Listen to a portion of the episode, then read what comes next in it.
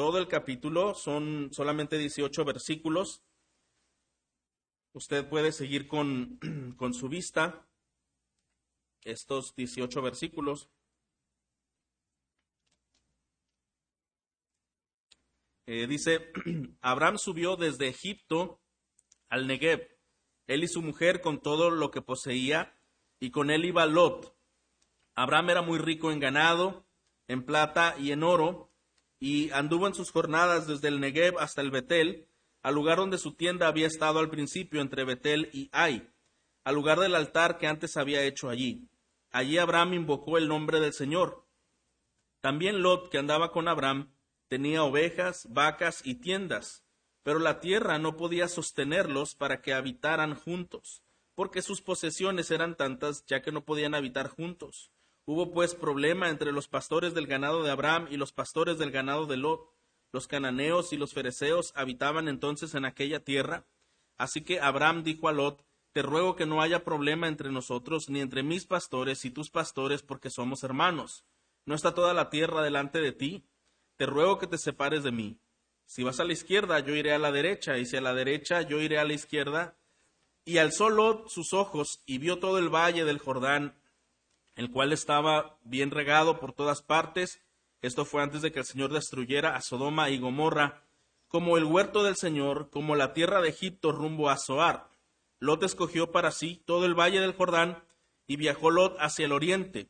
Así se separaron el uno del otro. Abraham se estableció en la tierra de Canaán, en tanto que Lot se estableció en las ciudades hasta, hasta Sodoma. Pero los hombres de Sodoma eran malos y pecadores en gran manera contra el Señor. Y el Señor dijo a Abraham, después de que Lot se había separado de él, Alza ahora los ojos y mira desde el lugar donde estás hacia el norte, el sur, el oriente y el occidente. Pues toda la tierra que ves te la daré a ti y a tu descendencia para siempre. Haré tu descendencia como el polvo de la tierra, de manera que si alguien puede contar el polvo de la tierra, también tu descendencia podrá contarse. Levántate, recorre la tierra a lo largo y a lo ancho de ella, porque a ti te la daré. Entonces Abraham levantó su tienda y fue y habitó en el encimar de Mamre, que está en Hebrón, y allí edificó un altar al Señor. Hemos dicho anteriormente que hay momentos que son muy angustiosos, sobre todo cuando estos momentos son de incertidumbre. Muchas veces nosotros queremos saber lo que va a pasar. Si va a ser malo, bueno, me voy a preparar mentalmente, espiritualmente, a veces decimos psicológicamente, ¿verdad? Para preparar, para recibir cualquier tipo de impacto. Y si va a ser positivo, bueno, pues para estar desde ahora tranquilo y comenzar una celebración de victoria por lo que va a venir. Pero cierto es, hermanos, que en, la vida no, no, todos los tiempos pueden ser tan certeros eh, respecto a nuestro conocimiento, sino que es Dios quien mueve todas las piezas del rompecabezas y en su tiempo y el lugar Él determina dar a conocer sus planes. Bueno, comento esto porque ¿en dónde nos encontramos ahora en Génesis 13? ¿Qué, ¿Qué recordamos de la enseñanza anterior que el pastor Ernesto estuvo exponiendo aquí en el púlpito? Si recordamos bien lo del capítulo 12, haciendo un pequeño recuento de, ello, pues estudiaron dos grandes episodios en la vida de Abraham en el capítulo 12. Y el primero se encuentra en los primeros versículos del 1 al 9, donde Jehová hace tres promesas al patriarca. Y esto es algo muy bueno. Una bendición personal, una bendición nacional y una bendición universal. Eh, Abraham había sido eh, tan privilegiado de parte de Dios de darle estas promesas tan grandes a él y dice la Biblia que Abraham edificó un altar a Jehová y proclamó el nombre de Jehová en estos versículos que acabo de mencionar del capítulo 12. Pero en el segundo episodio del capítulo 12, es decir, en dos episodios, en el segundo, ahí la situación no es tan positiva. La tierra es golpeada con un gran hambre donde se encuentra Abraham y entonces él se desplaza con su familia, con su esposa, hacia Egipto, donde seguramente había alimento. Pero Recordamos cuál fue la actitud de Abraham en Egipto, cómo fueron las maquinaciones de Abraham en Egipto, cómo llegó ahí, qué argumentos dio, qué cosas ocultó. Tristemente Abraham hace las cosas de acuerdo a sus maquinaciones egoístas, pensando en querer tener riqueza, pensando en querer tener algunos logros personales, sin tomar en cuenta lo que estaba arriesgando, que era mucho. En primer lugar, estaba poniendo en peligro su propia vida ante Faraón, ante los egipcios, que bien pudieron haberle matado, y poniendo en riesgo la vida de su esposa al decir que era su hermana, ¿verdad? Eh, según él, para que no lo mataran, pero bien pudieron haber, que así sucedió, quitado su esposa, y esto ya era un gran problema, porque no solo estaba poniendo en riesgo su vida, la vida de su familia, pero más importante que eso, hermanos, estaba poniendo en riesgo el plan de Dios. ¿Recuerda? Dios quería usar a Abraham y a su descendencia para poder aplastar la cabeza de la serpiente, para que a través de esa simiente viniera el Mesías, para que a través de Abraham y su descendencia fuera poblada la tierra y los hombres de fe. Era mucho lo que Abraham estaba arriesgando y no se estaba dando cuenta de a dónde le llevaba su proceder eh, egoísta y maquinativo hacia el mal.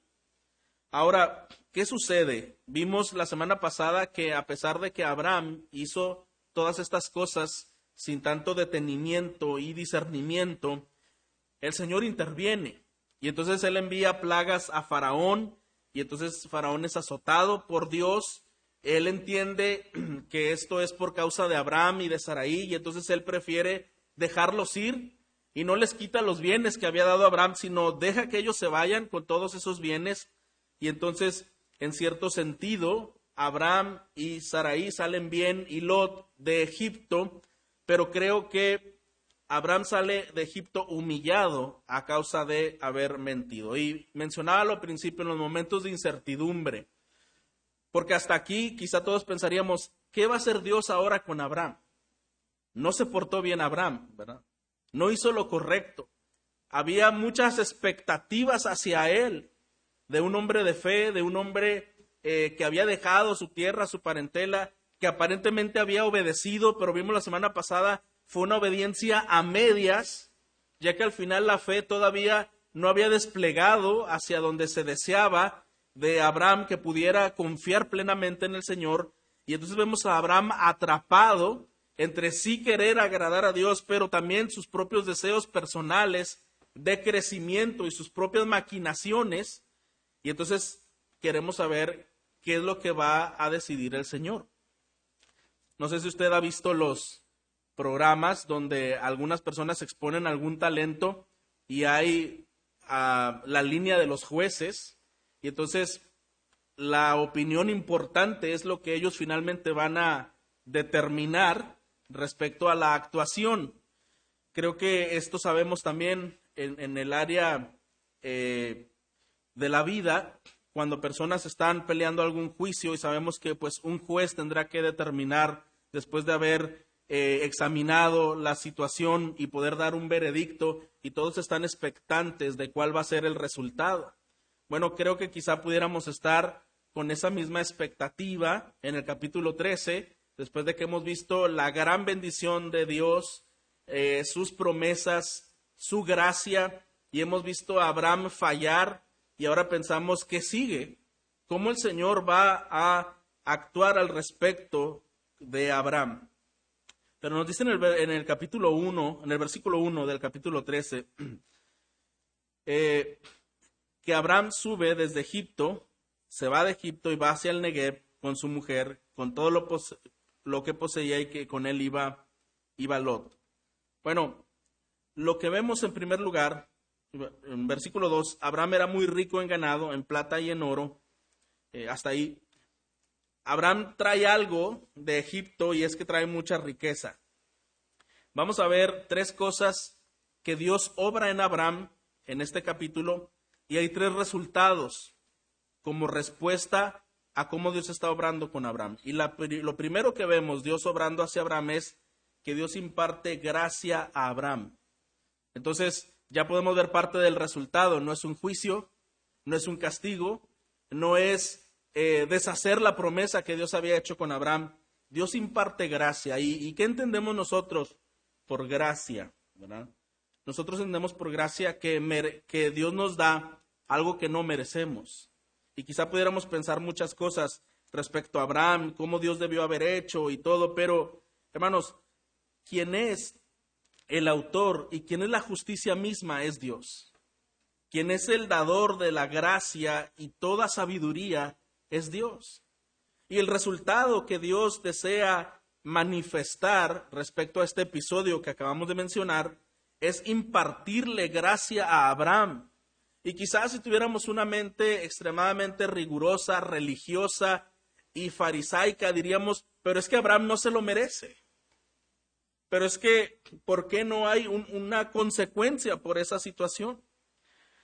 Lo que vemos, hermanos, es que Dios imparte gracia a Abraham y como consecuencia, Abraham busca a Dios. Recuerde usted que aquí lo importante no es Abraham.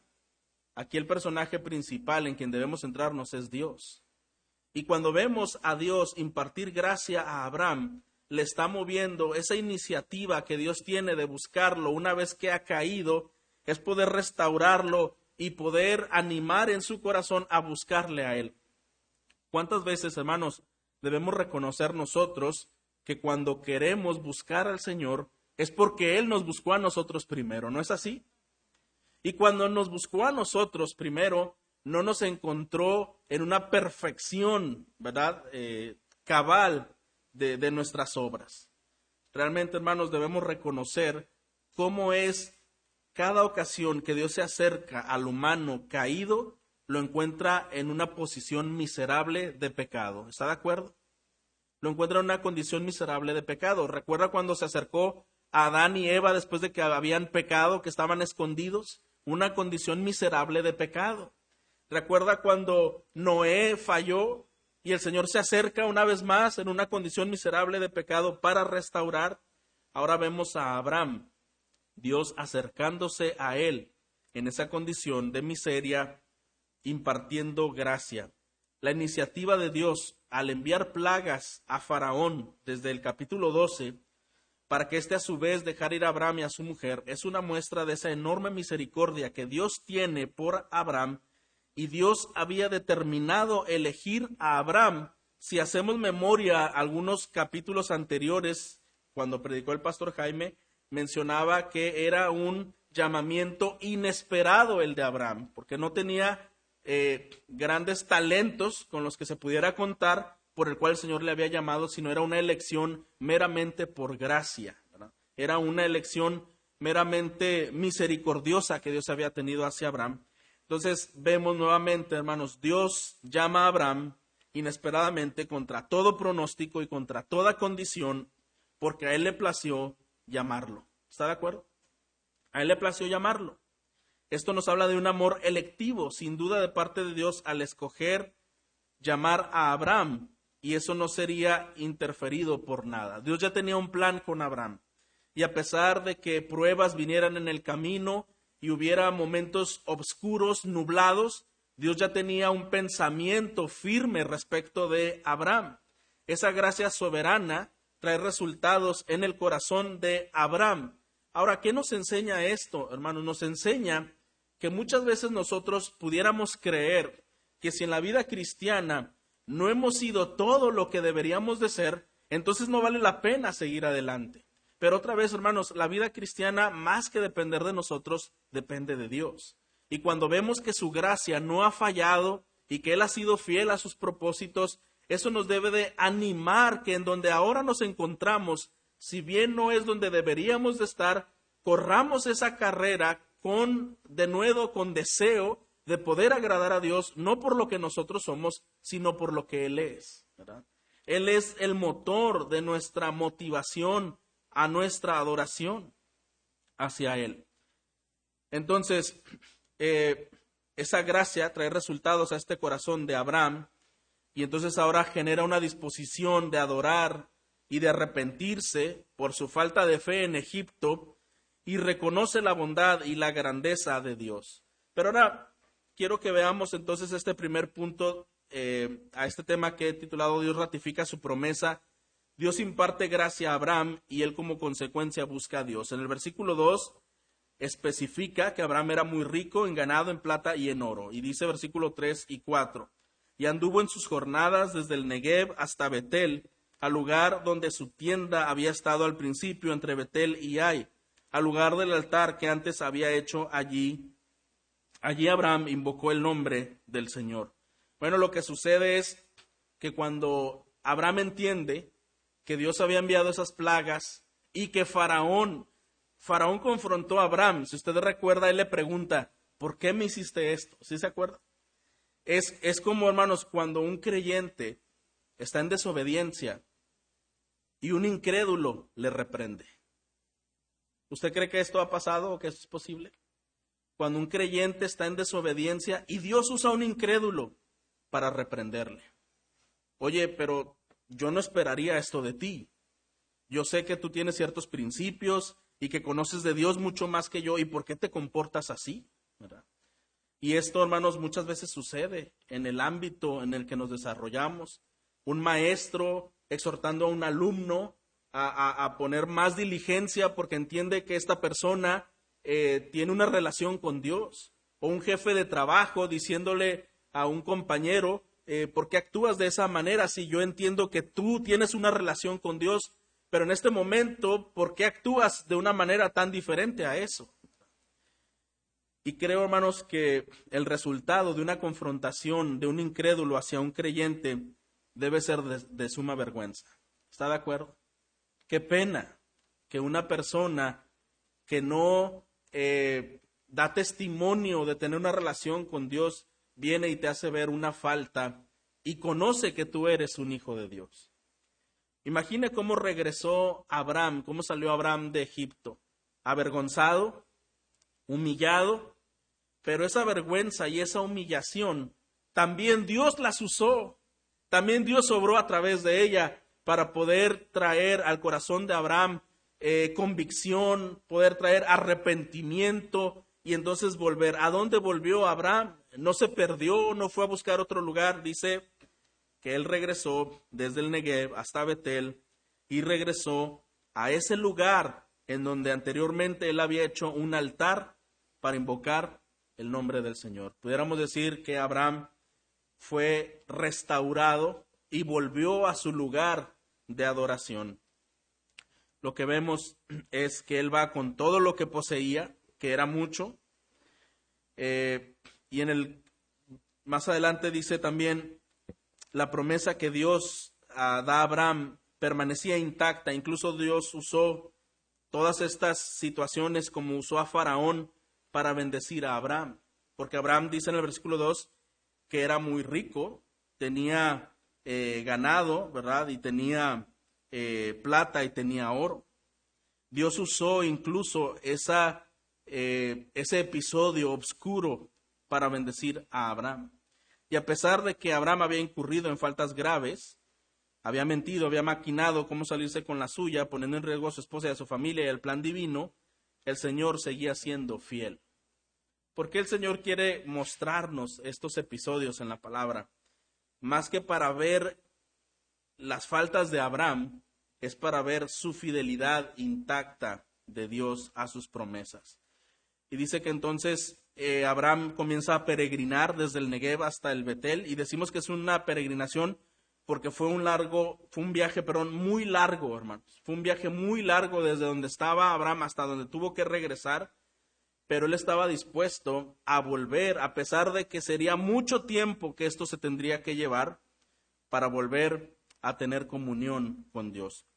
Una vez escuché a un predicador cuando hablaba acerca del hijo pródigo y decía que el hijo se había ido a un lugar muy lejano y probablemente en geografía no era tan lejano, pero él mencionaba que a veces la Biblia cuando enseña que alguien se ha ido a un lugar muy lejano es cuando se ha extraviado de su corazón y de sus pensamientos. Puede ser que geográficamente se encuentra en el mismo sitio, pero se ha ido de viaje a un lugar muy lejano que le es muy difícil regresar. Y hay creyentes, hermanos, que estando en el mismo lugar geográfico o perteneciendo a, a la misma congregación, pueden que estén en un viaje muy lejano un viaje muy lejano de sus principios, de su convicción, de su comunión con Dios, casi extraviados en un lugar ajeno y extraño. Cuando Abraham decide volver, esto le toma tiempo, le toma esfuerzo, porque estaba muy lejos. ¿No considera usted que en la vida cristiana a veces así sucede? Hay personas que se han alejado tanto que cuando alguien les dice, mira, debería no sabes lo que dices, eso es casi imposible. Es, muy difícil que yo pueda volver a la vida cristiana. Han pasado tantas cosas, me ha alejado tanto que eso quizás es imposible. Desde luego que no es imposible, pero entendemos que la lejanía no solo era geográfica, sino era una lejanía de corazón. Y todo esto, hermanos, la Biblia lo expresa para que nosotros podamos también reflexionar personalmente y decir, ¿en dónde me encuentro yo? Me encuentro en ese lugar donde en algún momento construí un altar para Jehová y adoré e invoqué su nombre? ¿O debo reconocer que como Abraham en algún momento también, aunque he creído en el Señor y he querido obedecer, también he hecho las cosas conforme a mis propias maquinaciones? Y esto me ha llevado a buscar fuera de Dios. Y he puesto en riesgo mi vida, a mi familia y el plan de Dios que tenía para mí. Y que en verdad eh, pensar en estar nuevamente sujeto al plan y a la misericordia de Dios implica un viaje muy largo. Me siento lejos de eso. Puede ser que esa sea la condición de uno o más de uno. Pero siga conmigo lo que sucede después. Cierto es que a pesar de que Abraham regresa humillado y de un viaje largo, él finalmente vuelve a ese lugar donde había hecho altar a Jehová. Entonces, eh, todos los pecados cometidos por Abraham en eh, Génesis 12, vemos que son cubiertos por la inmerecida misericordia de Dios hacia su vida.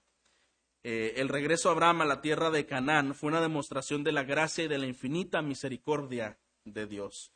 Si usted y yo consideramos bien, hermanos, Abraham estaba en la boca del lobo, ¿verdad? Con Faraón y tenía a su esposa. Ahora los, los egipcios eran bárbaros y cuánto más lo era Faraón. Pero Dios es más grande. Y Dios liberó exitosamente a aquel en quien había puesto su elección y su gracia. Entonces, ¿cómo regresa Abraham de Egipto? Quizá nosotros pudiéramos decir muchas cosas en contra de Abraham. ¿Cómo si tenía esa promesa se le ocurrió haber maquinado fuera de Dios y haber expuesto cosas tan eh, grandes? Bueno, hermanos, cuando Abraham regresa, no regresa siendo el mismo. Algo sucedió que Dios permitió en el corazón de Abraham. ¿Sabe por qué? Porque Abraham regresa de Egipto con madurez. Había desarrollado una confianza en Dios y esto lo hizo más sabio en sus decisiones, lo hizo más cauteloso en su proceder. Después de arrepentirse y adorar, Abraham tiene una nueva actitud. Y ahora quiero que vayamos al segundo punto. Dios prepara a Abraham. Dios usó ese escenario oscuro, sombrío de Egipto para prepararlo y ahora Abraham confía en Dios. Dios prepara a Abraham y Abraham confía en Dios. Vamos a ver versículo 5 en adelante. Dice que también Lot, que andaba con Abraham, tenía ovejas, vacas y tiendas, pero la tierra no podía sostenerlos para que habitaran juntos, porque sus posesiones eran tantas que ya no podían habitar juntos. Hubo pues problema entre los pastores del ganado de Abraham y los pastores del ganado de Lot. Lo que sucede aquí ahora, bueno, algo que señalaba el pastor Ernesto la semana pasada, vemos a Abraham cargando con el sobrino todo el tiempo, y él lleva a Lot, y al parecer eso no era parte de una obediencia completa, pero ahora por la prosperidad que ambos habían recibido, y algo que llama mi atención es también Lot que andaba con Abraham, dice al principio, dando referencia a que si Lot era próspero, era solo por el hecho de andar con Abraham. ¿Está de acuerdo? Eso es lo que la Biblia quiere señalar muy grandemente. No es que Lot había hecho riqueza por él, si Lot era rico y tenía abundancia, era solo por el hecho de permanecer al lado de Abraham. Lot fue bendecido por su relación con Abraham. Y ahí vemos los mismos sustantivos, que también tenía ovejas, vacas y tiendas. Esto señala la extensión de su riqueza que eventualmente produciría una ruptura entre Lot y Abraham. Lot, al igual que Abraham, también tenía ovejas, vacas y tiendas. Y dice que ahora ocurre una situación negativa de algo positivo. Los dos están creciendo, están prosperando, pero ahora esto trae un problema porque dice que la tierra no podía sostenerlos. Ahora usted imagine cómo era esa tierra tan grandísima, ¿verdad? Y era tanta la prosperidad de ambos que dice que no los podía sostener a los dos. Era muchísimo, muchísimo lo que ellos tenían. La única manera que ellos podían resolver esto era a través de una separación. Ahora, pensando en el Abraham del capítulo 12, pues él pudo haber hecho uso de sus derechos como el llamado de Dios, el patriarca, el tío, el maduro, el grande, y entonces decir, bueno, Lot, yo me quedo con esto y a ti te dejo esto.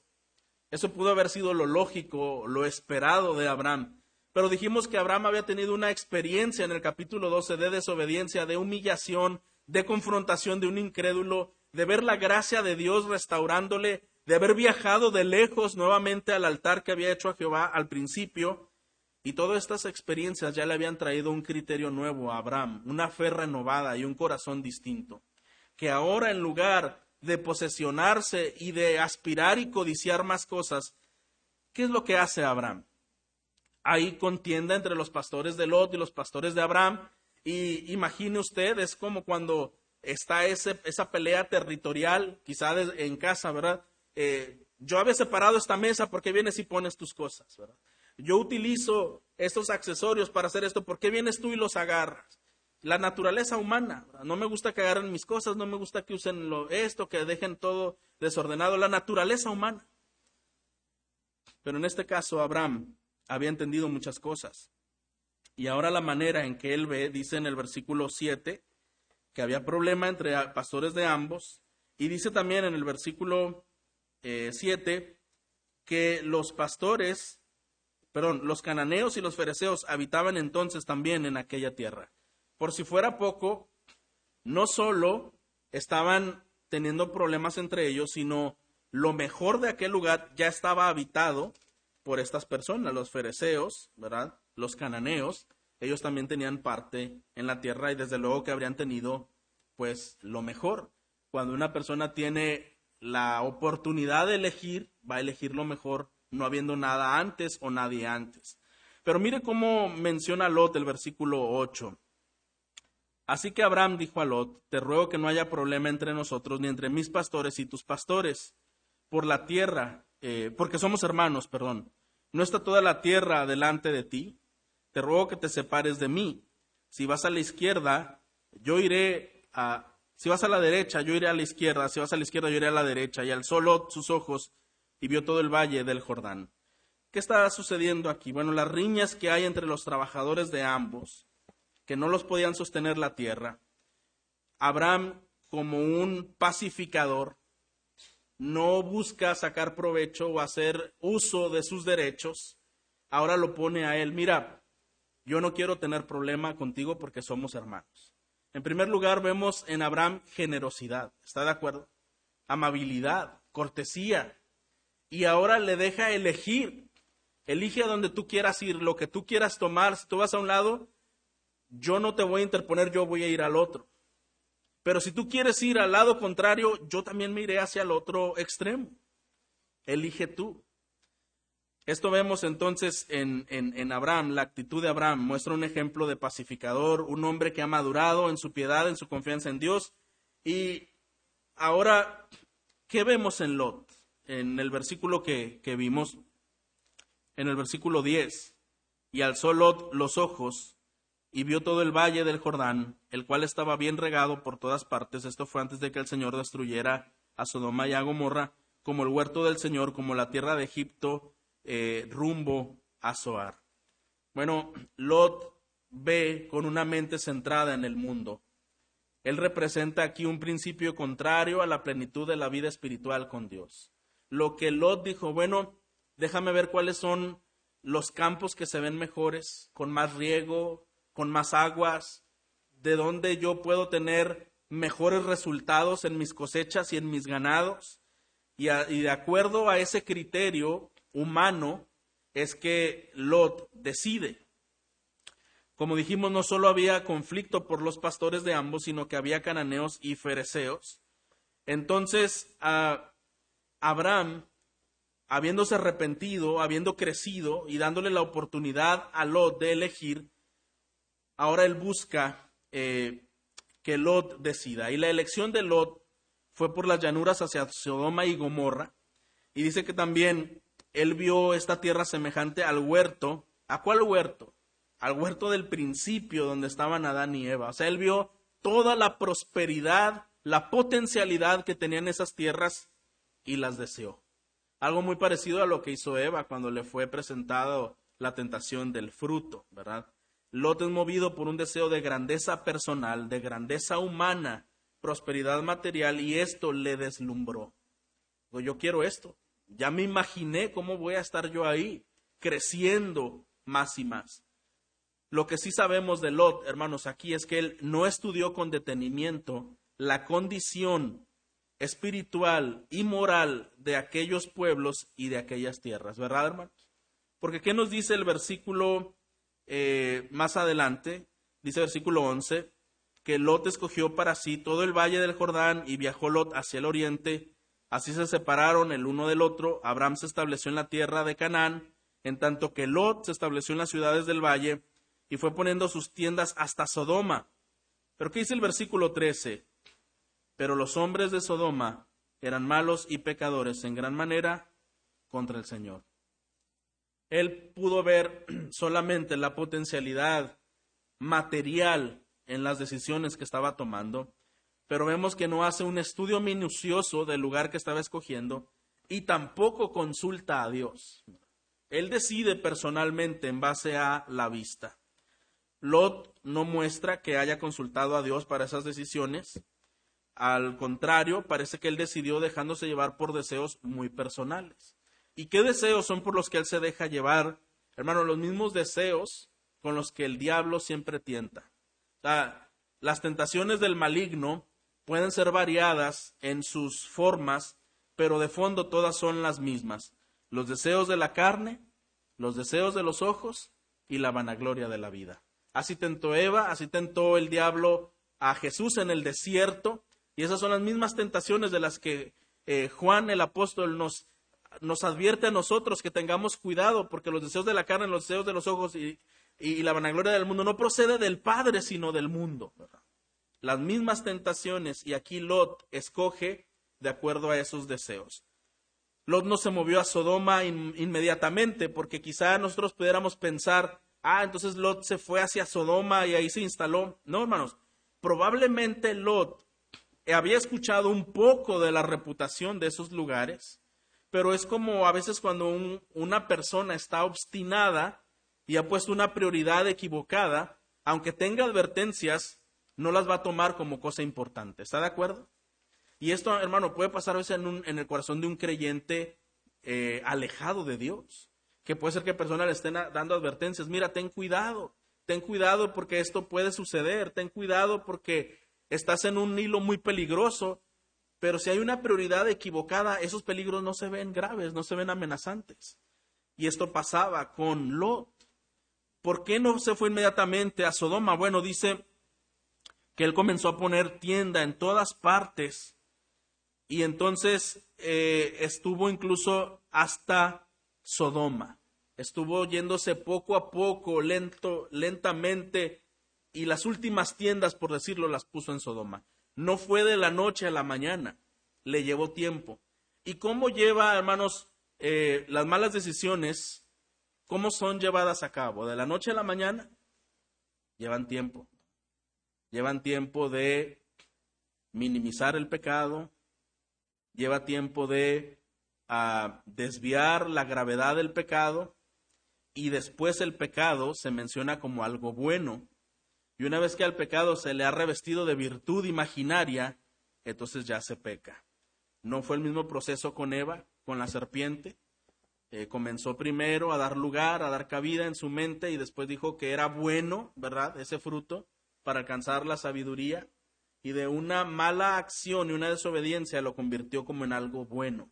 Bueno, eso es lo mismo precisamente que ocurre en, en una vida de desobediencia o de malas decisiones hay advertencias, hay eh, el Señor, ¿verdad?, advirtiendo, pero una persona puede ah, completamente justificar lo que hace, no, no, yo sé hasta dónde, yo tengo límites, yo no podría ir más allá, no creas que yo no sé, yo fui a la iglesia desde que era muy chiquitito, ¿verdad? Este, yo tengo muchas imaginaciones, he tenido muy buenos consejos, pero hermanos, otra vez, La tentación ante todas esas cosas, o todas esas cosas, no es nada ante la tentación, que en un momento devora a la persona que intenta justificarse con esas cosas que, que no son justificables.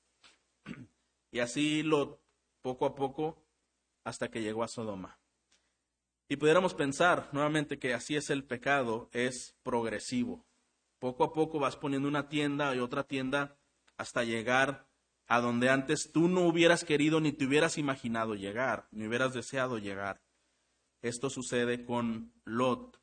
Él escoge todo el valle, todo el Jordán, y entonces en el versículo 12 nos dice que Abraham, por el contrario, se estableció en la tierra de Canaán. Y los hombres de Sodoma eran malos y pecadores contra el Señor. Eh, los deseos de la carne, los deseos de los ojos y la vanagloria de la vida se muestran presentes en las decisiones de Lot, mientras que Abraham se muestra una sola cosa en lo que él decide, una dependencia completa en Dios. Aquí vemos a Abraham decir, no importa lo que tú escojas, yo no estoy buscando nada, he aprendido una lección y solamente quiero confiar en Dios.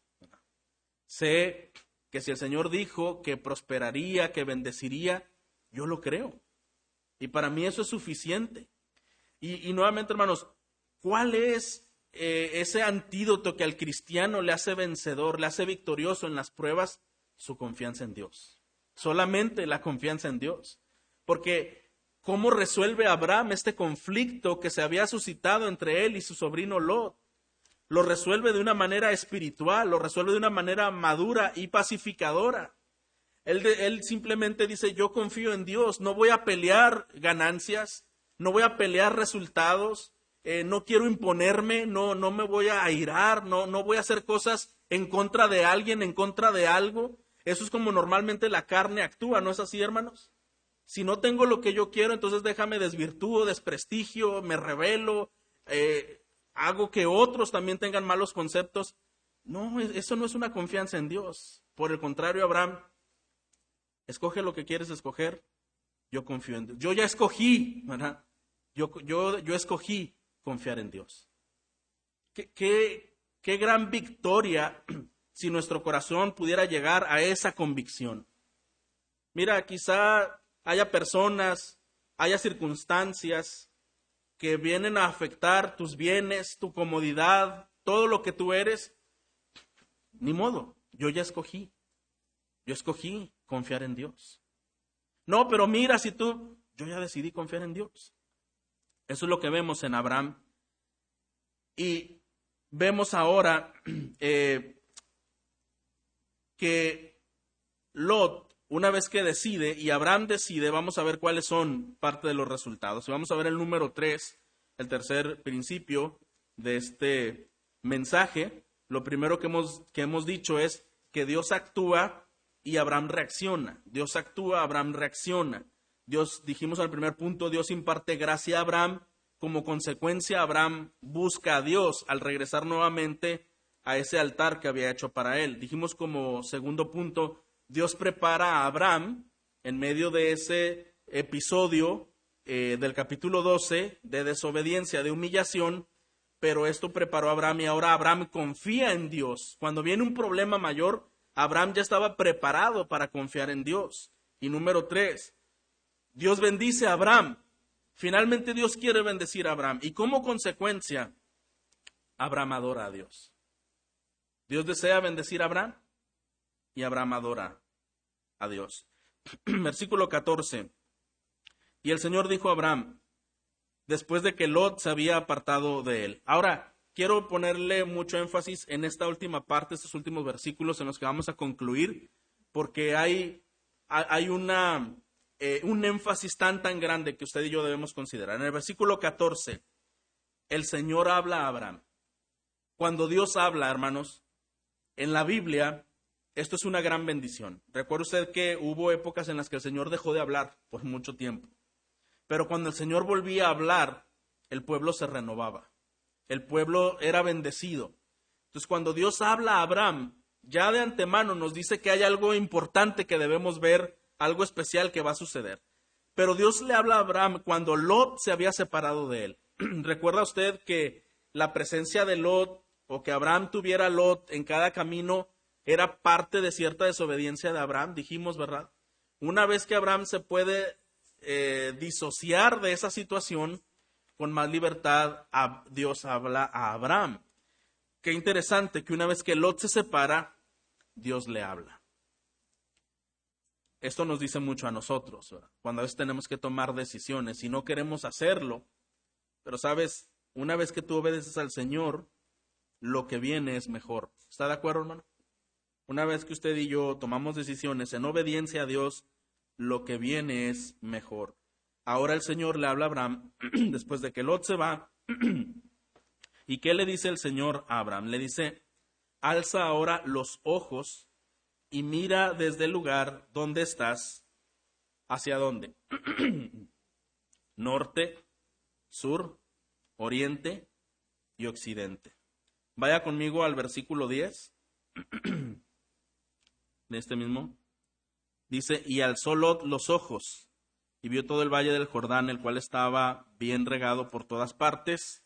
Esto antes de que el Señor destruyera Sodoma y Gomorra, como el huerto del Señor, como la tierra de Egipto rumbo a Zoar. Mientras Lot levantó los ojos, Jehová le dice a Abraham, ahora tú levanta los ojos. ¿Se da cuenta? Qué interesante, hermanos, estos, estos contrastes. Después de la separación de Lot, Dios le ratifica a Abraham el llamado y la promesa que le había dado en Génesis 12, 1 y 3.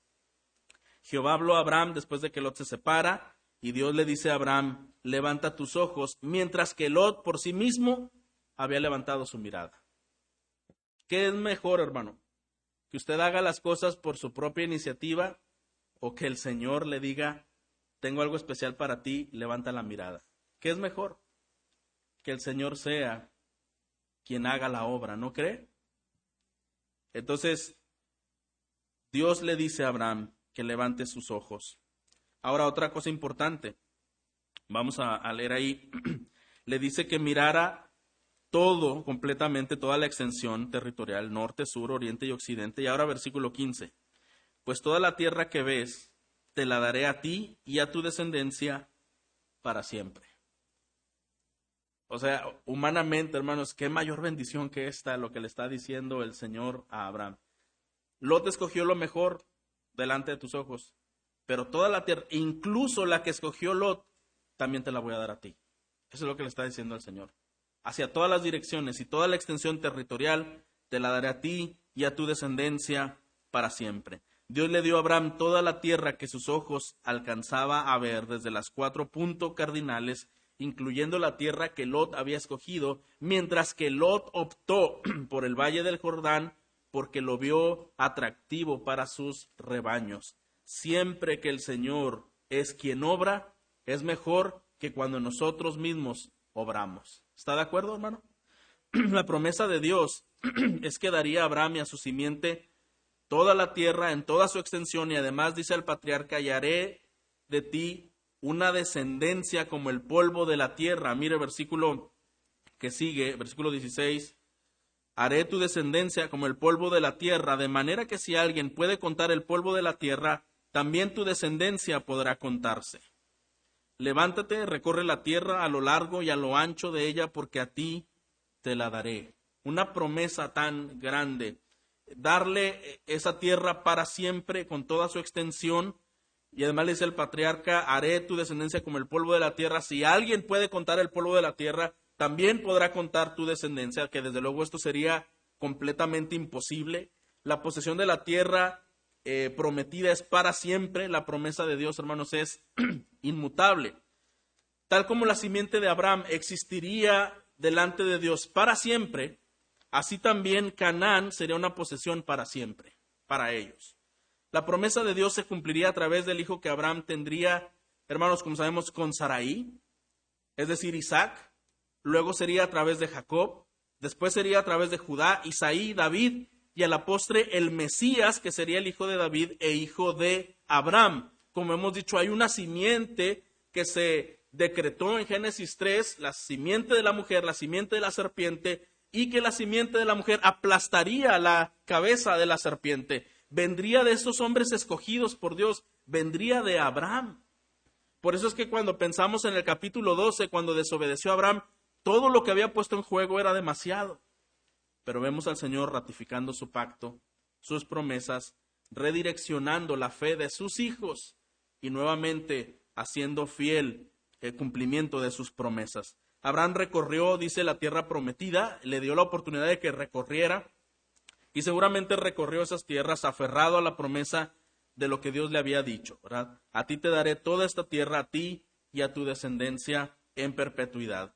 Bueno, Abraham ahora es removido a su tienda. Vamos a ver el último versículo, versículo 18. Entonces Abraham eh, levantó su tienda y fue y habitó en el encinar de Mamre que está en Hebrón y allí edificó un altar al Señor. El patriarca sigue removiendo su tienda alrededor de la tierra y cuando llega a Hebrón, donde estableció el centro de sus actividades, Hebrón llegó a ser su hogar. ¿Qué significa Hebrón? Significa un lugar en donde se concentra un tratado o un pacto. Un lugar en donde se concentra un tratado o un pacto. Hermanos, llama mi atención que todo lo que Dios hace no está impregnado de ninguna casualidad. Todo lo que Dios hace es perfecto, con un propósito específico, exacto y bendito. ¿Está de acuerdo? Llega otra vez a dónde? A Hebrón, lugar donde se ha establecido un pacto. ¿Y qué hace allí eh, ahora Abraham? Bueno, tome en cuenta esto. El inicio de este pasaje y el final de este pasaje termina con adoración a Dios. Abraham estableciendo un altar a Jehová y adorando a Dios. Así comenzó cuando se vino arrepentido de Egipto y así termina una vez que Dios le ha restaurado y le ha dado la madurez para enfrentar problemas de la vida y lo ha hecho victorioso. De la misma manera ahora Abraham está adorando al Señor. Glorificar a Dios, hermanos, y el gozo que vivimos por tener comunión con Él son dos cosas que no se pueden separar glorificar a Dios a través de la obediencia, a través de la vida, y tener un sumo gozo por la comunión que hay en Él, no se pueden separar, es lo mismo. Mientras cada uno de nosotros, a la manera de Abraham del capítulo 12 o de Lot del capítulo 13, buscamos la satisfacción en las atracciones del mundo y maquinamos nuestros planes, planes egoístas, para obtener nuestros anhelos, ¿Qué sucede? Esto nada más nos aleja más y más de Dios a una tierra muy lejana, como lo mencionamos al principio. Y cada vez menos los propósitos de Dios serían cumplidos en nosotros. Pero hermanos, si como Abraham, de este capítulo 13, un Abraham humillado, que reconoció sus faltas, que restauró su comunión con Dios, y ahora cree en Él, y ahora espera en Él, y ahora vive por Él, entonces nuestros corazones serían altares de adoración a Dios. ¿Está de acuerdo? altares de adoración a, Dios. Eh, nuestro soberano y misericordioso Señor tendría un altar, un altar de gozo, de comunión, de satisfacción de nosotros con Dios. Entonces escogeremos a Dios y podremos triunfar en las pruebas. De la misma manera que Abraham, no adelantarnos en hacer las cosas a nuestra manera, buscando lo que nuestros ojos anhelan, manipulando, corrompiendo, eh, siendo tan con tanta iniciativa, sino como viviendo por fe y no por vista. Abraham eligió sin ver, mientras Lot había alzado sus ojos. Y una vez que Abraham decide por fe, Dios le muestra una grandeza sorprendente. Comprendió que en el Señor estamos seguros y que en Él nada nos falta, que en Él estamos completos. Esto estamos viendo como resultado de Abraham. que Él está por nosotros, que Él es fiel a sus propósitos, a sus promesas, a sus decretos, que a pesar de un Abraham que falla, o a pesar de un creyente que hoy día falla, hermanos, Él sigue siendo Dios, inmutable, perfecto, que cumplirá sus planes en nosotros y a pesar de nosotros. ¿Está de acuerdo? Dios cumplió sus planes, hermanos, no solo a través de Abraham, a pesar de Abraham. Dios cumplió sus planes porque Él es fiel, Él no puede negarse a sí mismo. ¿No es esto una enorme razón para adorarle, hermano? Este capítulo nos enseña un principio, un Abraham humillado que adora y un Abraham que tiene victoria y también adora. ¿Por qué no usted y yo hacemos lo mismo, adorando al Señor por las oportunidades que nos da de regresar a ese vínculo de comunión con Él habiendo experimentado el fracaso en nuestras vidas? ¿Y por qué no adoramos al Señor al ver su gracia donde nos ha permitido también tener victoria por la experiencia que nos ha dado en su palabra y por la obra del Espíritu Santo en nosotros?